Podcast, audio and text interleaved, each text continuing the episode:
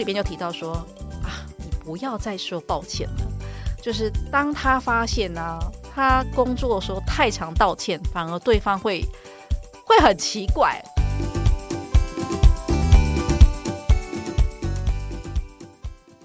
Hello，大家好，我是四十零的妮塔。大家最近好吗？寒流几波接着来，请大家一定要好好的注意保暖哦。今天又到了我们的私房书单单元，今天要分享的这本书叫做《柔韧》。它是妮塔奉为女性职场的圣经，而且是我床头的必备案头书。我们先介绍一下这本的作者法兰豪瑟。法兰豪瑟长期担任媒体执行跟新创公司的投资者，他其实是很多女性跟女孩们知名的成功榜样。所以为什么呢？那待会我们就透过这本书来跟大家分享他投资的，而且他投资了十九间公司，他真的是嗯，女生的女性的人生典范。好，有十六间呐，就是由女性所创办，他就是希望呢，鼓励所有的女孩。来跟女人们发挥在职场上的正向影响力，能够做出更多为自己跟为别人好的事业与工作。这本书，我觉得大家应该事实好林的好朋友，应该很多人也看过。它其实在二零一八的时候获得了蛮多的奖项哦，包含二零一八年它是亚马逊的最佳商业选书，而且它是女性富比士 BOSS Moves 读书会选师选书。还有就是，二零一八年 INC 的杂志提到它是最鼓舞人心的书之一。大家呢知道，现在知道就是这本书其实它蛮知名的。那其实二零一九年上市的时候，它也是畅销的书籍。其实啊，我会阅读这本书啊，是被一开始是被它的书腰的封面标题吸引我。他说：“人太好是不是等于好欺负？你果断行事是不是等于霸道？”难接近。我从年轻的时候，其实大家在职场一直常被人家说我人太好，因为我外表看起来就是很无害。这个这个 其实真的认识我，应该有这种同感。也这是我朋友跟我讲的。对你这样呢，他说你这样很容易被欺负啊。那你这样呢，在职场上很吃亏啊。那当了主管之后呢，更不能这样。你要很果决啊，你要很有态度啊，然后你要很很凶。其实还有呢，就是很机车。但是呢，我心里面想，我年轻的时候我就想说，嗯，好啊，那我要硬起来。就发现呢，根本就是不像自己的样子。我后来回来检视啊，我爸妈给我的原厂设定啊，或者说给我的教育，就是我们要做一个好人啊。那我变坏变霸道，我可能就是做不来。那其实这个在我的职场里面，我纠结了蛮多年，就是关于要做好人，哎，不是应该说人好，被人家说人好，跟被人家说哦，你做事很果断，你看起来很霸气。我在当中其实找平衡，就是伤脑筋很久。那在阅读了这本书之后，觉得我有领悟到，也学到还蛮好的方式，所以想要跟大家分享。书里面呢，其实他就是诠释，他说女性呢，职场上人太好呢，表现就是我刚刚说的，好像等于好欺负，但是表现的强硬又变被人冠上你机车，就你很机车女，拿难搞女。当然，我觉得我最近的心得是一个真正还蛮机车蛮难搞，他根本不在意你是不是说他很机车难搞。好，这是 额外话。但是呢，他是他书里面其实有提到说，你同时呢不用担心，你两个都可以拥有，这两者呢都可以让你就是不管是嗯人很好，还是说嗯很坚定，或者是很强硬，它都可以成为，它可以互相依存，然后让你在职场上安然生存。而且呢，人很好啊，他说他其实还是我们最好的特质呢。我们来看看这本书，它总共啊分成九个章节。其实对我们来说，它还是一本蛮厚的书，字很小。对，字对我来说很小啦，因为我现在已经一定有点老化了。我们来分享一下，它总共有几那章节是什么？它的它的九大章章节啊，第一个就是我们刚刚提到，人好就是你的超能力，人好是你的资产哦。诶，事实好，你们如果你们自己觉得被人家说人很好不舒服的话。看看看这一篇，那第二个呢？诶，你怎么样充满企图心，但是同时你又讨人喜欢。第三章有魄力，而且要和善的表达自我。哦，这好难哦。对，怎么样？怎么样又有魄力又和善？对啊，我们有魄力的时候，我们做到和善都觉得，嗯，这好像很冲突诶。第四个，直接跟与友善的给予回馈。哦，这一点呢、我觉得直接跟友善的给予回馈，那个尺寸的拿捏跟时机，真的也是还蛮不容易的，对不对？那第五个呢，是坚定而且要周全的做出决定。第六个，以有策略且富同情心的方式。谈判哦，我们其实，在商业跟职场上还蛮多时候要需要谈判的，尤其是双赢的谈判。诶，它里面还有提到关于诶，你敢不敢帮自己谈薪资，敢不敢 promote 自己，帮自己谈加薪加职。第七个，投资自己并成为团队的一部分。第八个。界定界限，但是同时关心他人。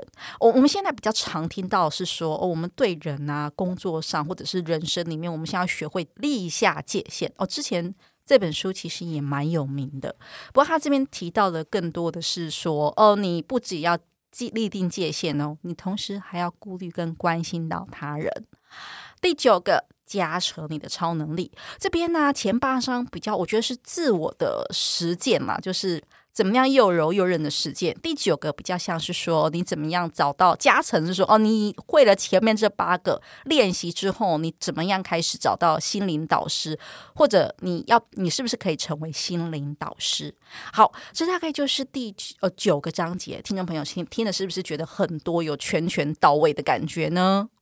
虽然说啊，现在台湾的环境啊，职场上面，常常我们都说女力崛起，女生呢也要勇于做自己，跟勇于为自己发声。还有职场上，其实也一直在谈两性平等。但是在职场的过程当中，我想大家不管是基层、中层、高阶，还是创业者的。女性们应该挑战都很多吧，尤其很多的时候是我们到底要不要当个好人，要怎么样为自己挺身而出，但是不伤害他人，又能够帮助到他人呢？四十岁之后啊，我想不管在哪一个阶层，我们都是在持续着练习，所以我觉得啊，柔韧柔韧有余，就是我们这个年纪我们要学习的。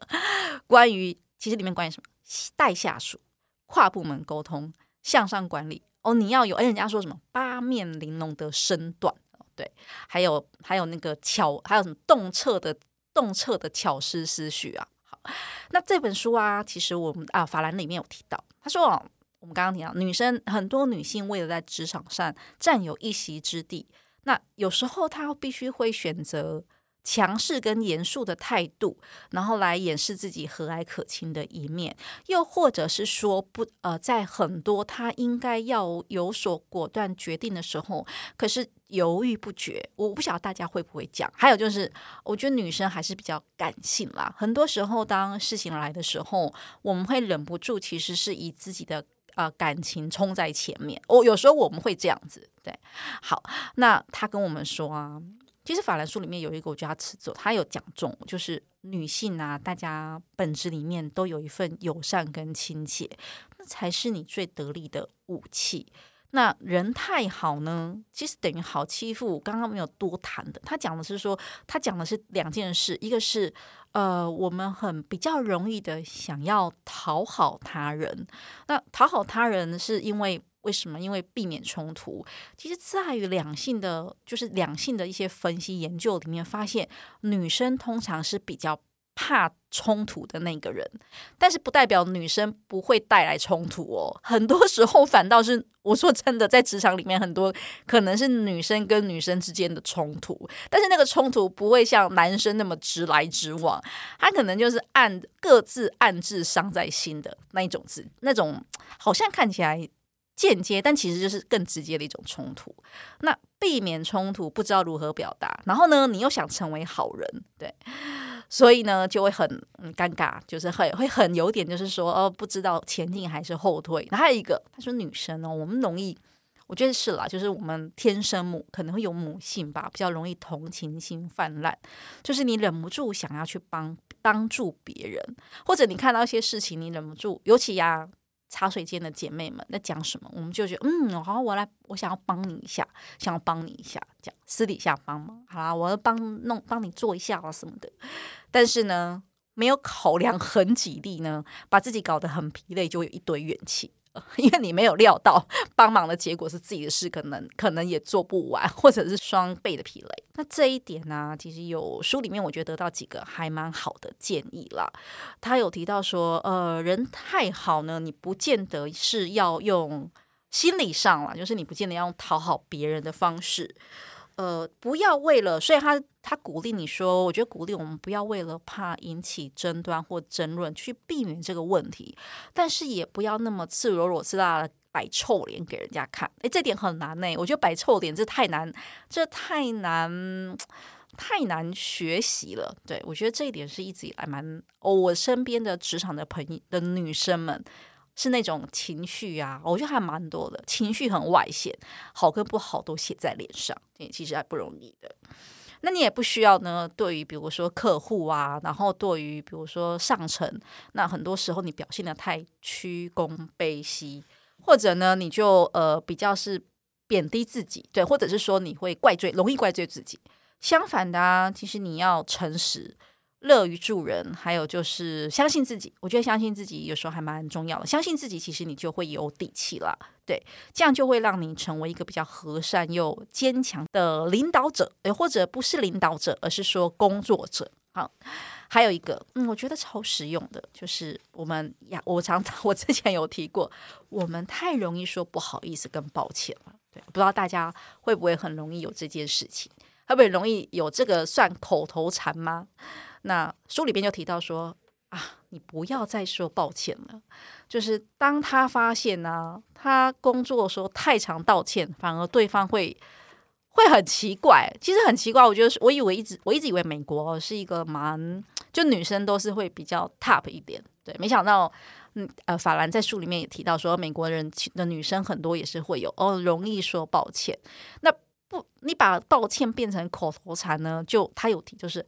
你好像把自己放在一个比较弱者的弱者的境地，好像要暗示对方说：“哦，对，这是我的错。”而其实不是这样子，所以他就会不知不觉，你太常说抱歉，把自己就不知不觉变成一个屈膝卑躬的人。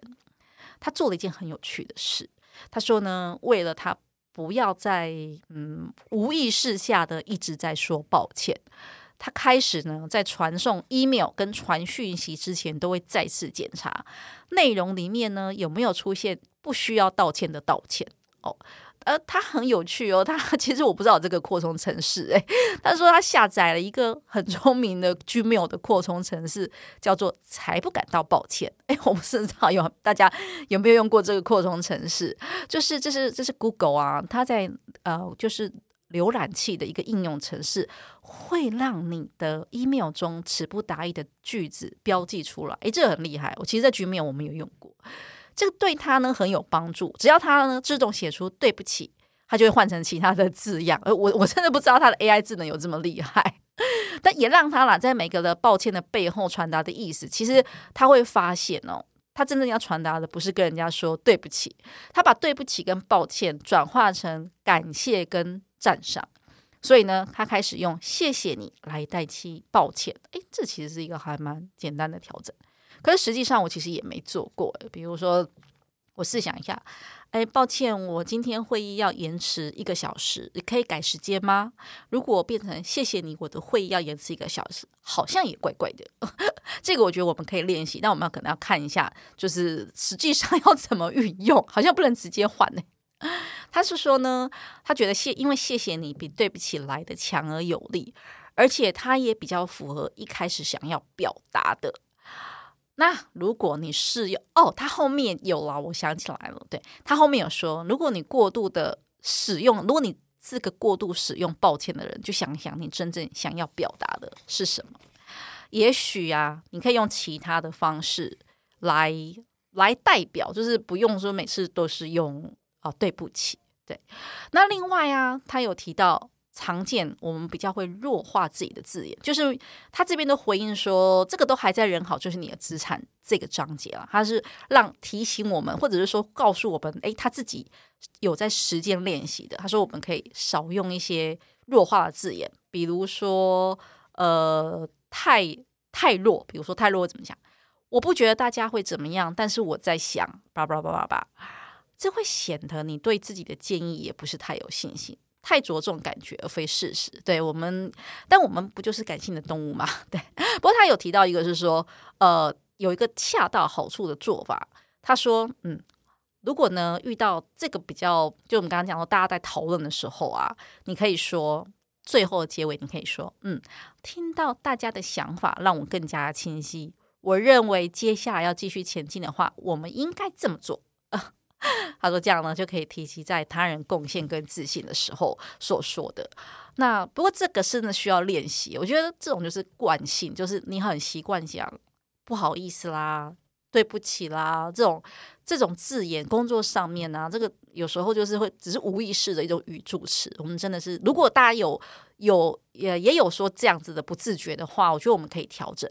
它可以让我们呈现的其实更有自信一点，但是呃也。”不失于和善，对哦，他这边还有就是有有提到，就是说我们其实呃，如果不赞同怎么办？其实我们有很多有时候很怕说自己讲出，其实我们不赞同别人，可是我们很怕直接说我不同意，我不要，嗯，会伤害到别人，那其实就失去了，而且会其实断掉呃沟通下去的可能性。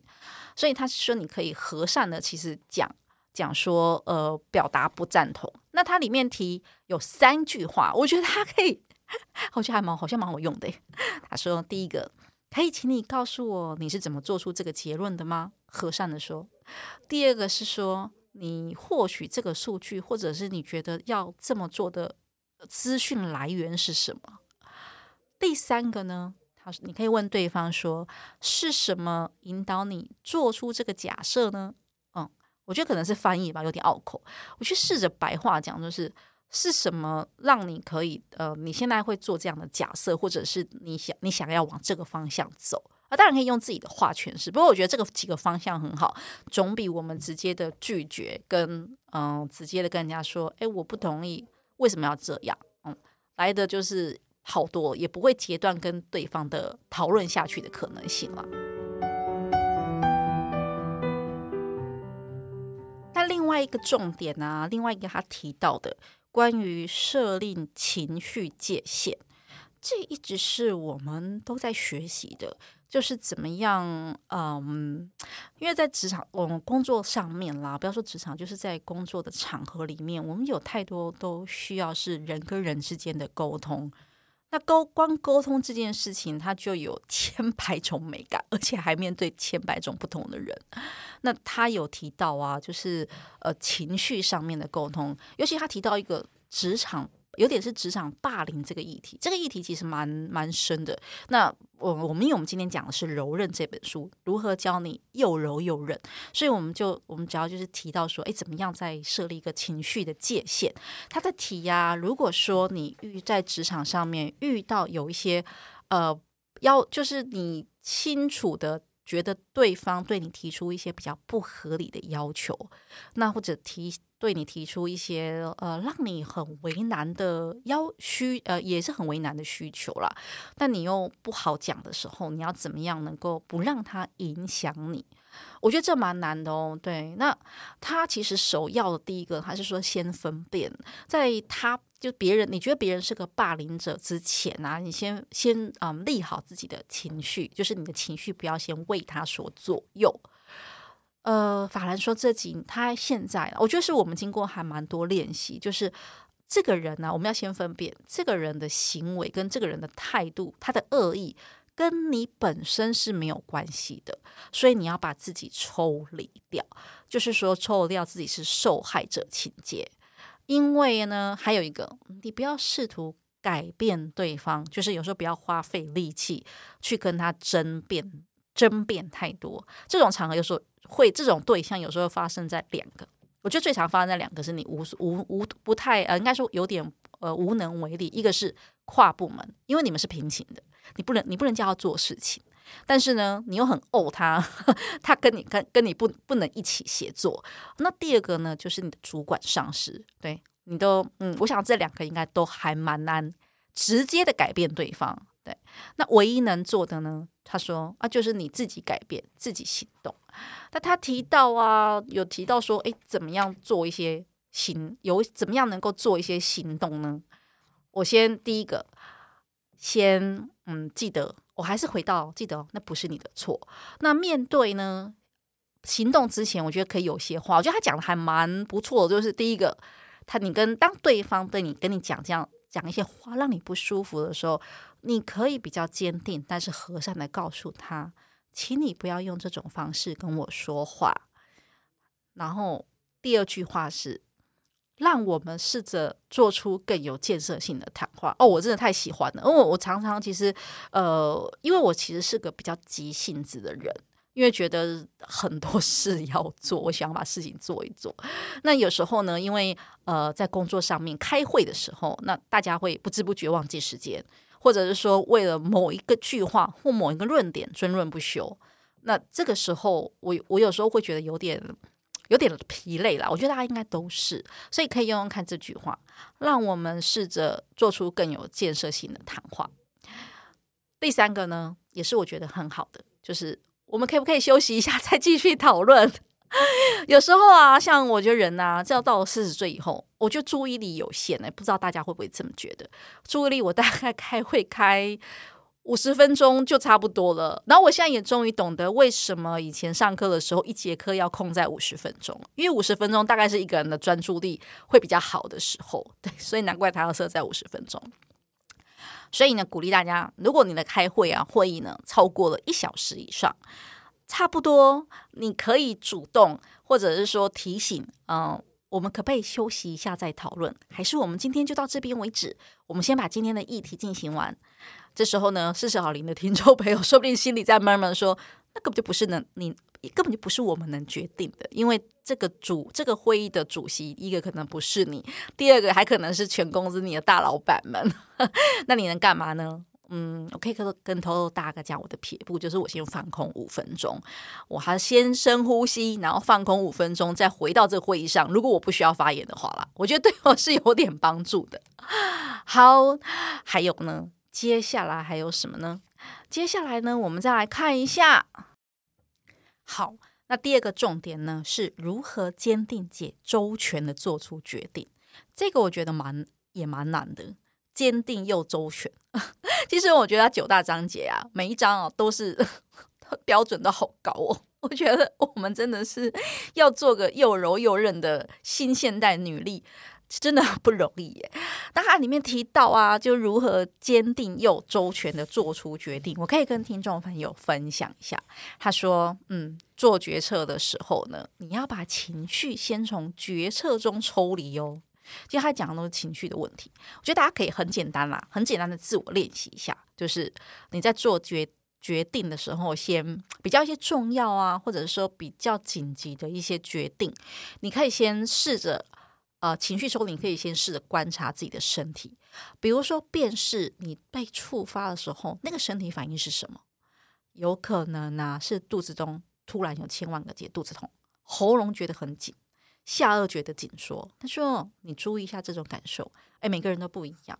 对，我我发现呢、其实嗯，生活里面因为蛮多都是工作还蛮紧凑，或者是家庭主妇也忙碌，大家。只要一紧张起来的状况都不一样。有些人呢是频繁跑厕所，有些人呢是呃肠胃不舒服，有些人呢是偏头痛。诶，不晓得你是哪一个？不过他有说，他说你在做决定的时候，或者是像遇到这个比较嗯有一些让你呃比较要做决策的状况，你可以先注意一下身体的感受，然后停下来，然后以及呢，当你感到你有这些生理变化。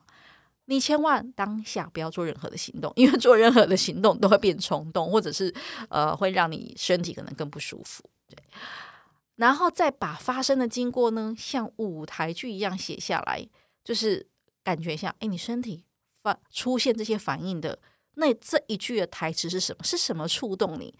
你为什么会觉得自己有这么这样的反应？那我我可以分享一下我自己的反应是什么？我自己其实会觉得啊。就是有，如果有人跟我讲说，哦，我现在呢，这个不行，我要改掉。诶，其实我听到别人对我直接否决啊，我会身体一紧，这难免的，因为我一直以来都是刚提到，我其实不太喜欢被人很直接的否定，或者是直接的，就是推翻。对，所以只要在这个时刻，人家对我很直接，我都会身体一紧。以前呢、我就是很紧张，然后就慌掉。现在呢，经过比较多的练习，我会觉得哦，就深呼吸，然后我就就发现说，哦，深呼吸下来，其实对方的话，我不会停留在他否定的那句身上，而会比较会比较静下来，可以去思考。还有啊，他说你可以后退一步，你可以试着用客观的清晰角度来处理这个状况。啊，我觉得好理性哦，理性到我觉都嗯。真的很需要 练习耶。好，他说：“那你，那我们刚刚讲情绪，他说你做决策的时候怎么摆脱纠缠？嗯，我延续到刚讲，就是往后退一步去看整体的状况。意思是说，难免因为我们在做工作的时候，很容易陷入细节，就枝微末节。比如说，尤其最常什么？其实我真的。”不太喜欢在赖群主上面很及时的讲工作。我不晓得四十好龄的朋友们会不会有跟我一样不是那么喜欢赖，可是没办法，大家都现在相当依赖。所以呢，你赖传传，因为赖是文字，你传句话过来呢，然后比如说他说哦，今天我举个例子，哦，今天几点几点我要交一个嗯八百乘一百的图，好，然后大家就在争执，就哎不是这个是五百乘六百，这个是多少乘多少？很 很容易就陷入这个枝微末节，那如果然后很容易又被这个可能呃挑起了一些情绪，然后啊，当你啊，如果是就是你你可能就会陷到里面去，然后就花你半个小时。哎，我我之前我现在会跳出来，觉得天哪，好没意义哦！我为了我为了一张图花半个小时，就是表尺寸我花半个小时，我不是直接就是起身找对方问，然后已经确认清楚，翻回来看客户需求就好了嘛。那我为什么要因为这个？对，我现在就会，这算不算退后一步？没有，这算是很简单的去解决方法。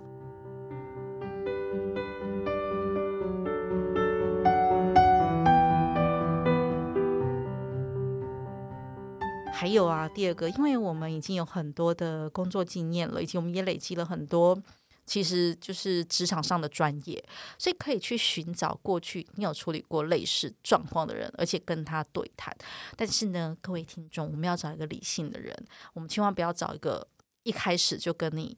哦，对，我也遇过，叭叭叭，跟你讲之前之前他的状况，又再再讲一次给你听之后，哎，其实找一个比较理性的，请他直接给你建议，然后然后不要听他带入太多的情绪了，对啊，但但是如果对方情绪很大，也可也是可以听一下，也是可以先听完，然后忍着忍耐着听一下，然后再让对方说出哦，他是怎可能怎么解，这个后来他是怎么被解决的。那还有一个呢，想象，其实如果你同意的话。世界会变成怎么样？我觉得这点很有趣哦，因为有时候我们的不同意只是来自于当下我们自己执着的某个点。事实上，你同意跟不同意，有时候并不会改变太多。对，听众朋友，我觉得我们可以学一下，就是想想看，有时候的某一些争点是你同意跟不同意，其实嗯，也真的没有差太多。很多时候是你自己的看待的这个点，或你某些的坚持或执着。对，还有呢，最后一个，嗯，为自己呢放个假，就是短短的假，又或者先不处理，不马上呃评断这件事情，在这个时间内呢，先不要想了，就是也许你可以去散个步，也许可以去跟人家吃个饭，然后晚上，总之就是先脱离这个状况，之后回来呢，很奇怪，他也许是在你空档的时候，突然突然。就想到怎么解决了哦，这这其实我自己也还蛮蛮常碰过，就是当下不解决，但是很奇妙，反正他之后又解决了，就就莫名的有时候因为不是你，可能是别人就把它解决了。哦，那然后呢，他有问到，嗯，还有提到说，我们之后呢，就是呃，从要做决策之前呢，每一次每一次，因为决策之后都有结果嘛，你也每次可以回来想说，这个经验中我学到什么。如果回到过去，我可以改变哪个部分的作为？下一次在哪个部分我可以做的比较不一样？这就是常常我们在讲的自省。呃，妮塔的生活经验里面呢、我有一个观察，就是很多人在做这件事或那件事比较多，想象是以自己为出发点，就是我我难难免的啦。我觉得人都是。会先呃，就是会先从自己出发，但呃，会从自己出发看，说自己可能损害就被损害了哪些利益，对。那他，但是你可以去想说，呃，这个经验过去之后，放下那些你以为自己是受害者的情绪，或者是别人对你是有多不好，对，放下这些，反而去想说，哦，这经验我学到了什么？其实我在哪一个步骤，我觉得我可以做得更好，或者是说我可以做怎么样的沟通？那这些都可以帮助你在下一次的时候做出比较坚定跟周全的决定。然后简单说，就是你不会再重蹈覆辙了，就是你有缴完学费了吧？应该有所成长了。好，那最后最后一个建议啊，叫做嗯，投资自己，并且成为团队的一个部分。它里面讲到了几个重点，三个就是你要成为柔韧的自己。那投资自己，而且呃，要怎么投资自己啦？应该这么说。嗯，第一个是呃，建立人脉哦。投资自己有几种方式，然后他说的是啊，呃，你要在公司内部建立起人脉，还有呢，你要从事工作以外的有效社交。哎，我特别讲有效社交哦，因为四十岁以后。我们的时间，我自己是觉得很宝贵啊，所以嗯，蛮需要蛮多，就是自己的时间，还有就是跟家人相处的时间。所以当然需要，即使是需要很多外部的活动，我觉得还是需要筛选吧，因为毕竟我们精力有限，所以讲的是有效的社交来作为。其实，呃，未来就是呃，有效社交是帮你累积人脉存折嘛。还有就是说，还要时时保持对于产业趋势的敏感。但这个产业趋势，Nita 想分享一下，它不见得完全是工作领域之内的，它也可以是你自己兴趣之之内的。比如说，呃，很多人可能喜欢不同的的一些户外活动。最近其实台湾还蛮容易喜欢登山、爬山，那可能会增。会有参加山友社啊，然后或者喜欢做瑜伽哦，像我自己其实最近就开始在找一些瑜伽的课程，然后或者是做手作手艺这些活动啊，其实都是你的兴趣之余，但是它说不定也是你接下来的很重要的人脉存折，因为这样你会有第二个不同的人生。嗯，还有呢，你在公司内部，你就要建立公司内部的人脉，其实茶水间最好建立了。所谓的建立人脉呢，他的意思是说，你可能要找到，嗯，公司内，呃，不是，虽然说就是公司内大家都是，就是我觉得同事啦，一定会有，常常讲说同事可能会有小圈圈啊什么的。不过我觉得我们可以尝试着呢，就是在公司内部找到几个比较要好的朋友，那些好朋友最好跨部门，对，好，然后呢，第三个呢，来跟大家最后的分享一下，从事哦，就就回扣到刚刚讲的。跟工作之外的活动，以诶，应该说要多做工作之外的活动，作为未来的播种。那就我刚刚提到，如果你喜欢花艺，如果你喜欢画画，如果你喜欢瑜伽，你多去参加，说不定会这样开展你的斜杠。我最近还听到一个，就是他说，如果呢现在的世界因为太多变了，如果有一个人，如果呃我们的职涯里面呢，你有机会可以同时呃做两份工作的话，其实彼此加成会更有成就感。我是觉得蛮认同的，但是我觉得也要量几力，因为呢，一份工作有时候都让我们心力交瘁了，做两份工作实在是也可能 也要量几力啊，看疲看太疲累。有一个是基本是我们常常讲嘛，面包跟爱情。四十岁以后，你你可能需要一定有呃工有面包的工作，呃，可是其实你也可以培养有爱情的工作。好像有点难，对，但我但是我们其实大家都在努力实践中。我发现我身边其实还蛮多是做斜杠的。好，最后呢，法兰呢，他有跟我，我很喜欢这本书，然后里面最最好的是什么？他其实用不同的笔记，比如说我刚刚念到啊，还蛮多的，就是他的具体实践。他真的不是一个讲，他真的不是一个心法，常常跟我们就讲一些心法，他是很他是很具体的，他里面有提到了很多的案例，很多的做法，很多他自己的亲身的经验。可能是因为创作家吧，重呃创业家吧，重视于实用，所以呢，它里边最后还有一个每一章啊都有什么重点回顾哦，我超喜欢他的重点回顾。也就是说，你要是不想看那么多字，你就直接看他怎么跟你说重点回顾就可以了。重点回顾里面就是我刚刚其实有提到的，他用条列式的。我觉得对于我们这种很喜欢，就是有时候。没时间那么大量阅读好好一本书来说，重点回顾还蛮实用的。好，最后想要跟大家分享，我觉得她作为一个女人，作为一个工作，就是工作上面或者作为职场上面，都希望你觉得我是不是要成功？我觉得有时候不是诶，成功的定义反而是说怎么样让自己在于这些个角色里面自由切换，然后任意选择，而且还能够比较自在舒心。这一直都是呃，四十好龄妮塔，其实我也在与大家就是练习实践的。里边里面提到一个工作的价值是说。其实工作的时候呢，亲切待人，他其实人很好，还是和善，并不一定是企图心跟执行力的相反词。然后以及有一个，我觉得一定要记得我们最珍贵的重点：如果你有意识的选择要当一个好人，这个选择本身就很强大。所以各位世行的好人朋友们，不要因为当好人而觉得自己受委屈的。